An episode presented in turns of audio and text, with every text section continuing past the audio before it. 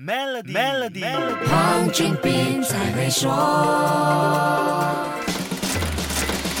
你好，我是黄俊斌。新冠病毒疫情全球大爆发两年，全世界出现了前所未有的快速改变，小至个人的生活日常，大至国家企业的政治经济，通通都逃不过这一波改变浪潮的冲刷。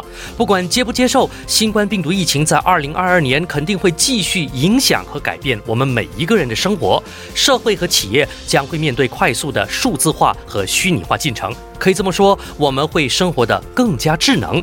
生活的更加智能意味着什么呢？这表示消费者会形成一股推动力量，在企业数字化和虚拟化过程中发挥越来越大的作用。接下来，我们很可能看到消费者诉求成为企业数字化转型的重要推动因素。这种情况已经悄悄发生。就说电子支付和快递外送这两件事，疫情明显加速了电子支付和快递外送的接受程度和使用量。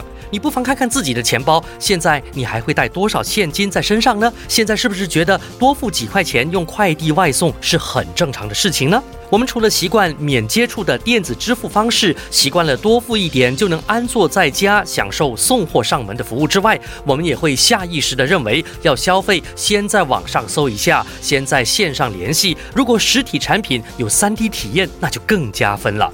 以上这些都是消费者意识里必备的数字化和虚拟化条件。商品销售少了这些，消费者想要买东西的时候，商家可能就已经输在了起跑点。这就是为什么很多品牌无论大小都已经具备了这些基本的数字条件。那么，了解2022年科技和商业世界吹什么风就很重要了。有个概念才能更精准地推进适合企业规模和业务的转型，也能帮助调整个人投资组合和投资策略。那下一集跟你说一说这个话题。守住 Melody，黄俊斌才会说。黄俊斌才会说。与 Maybank Premier 一起迎接虎虎生威的新年，赢取 BMW 320 iSport 和更多奖励以及免费奖品，需符合条规。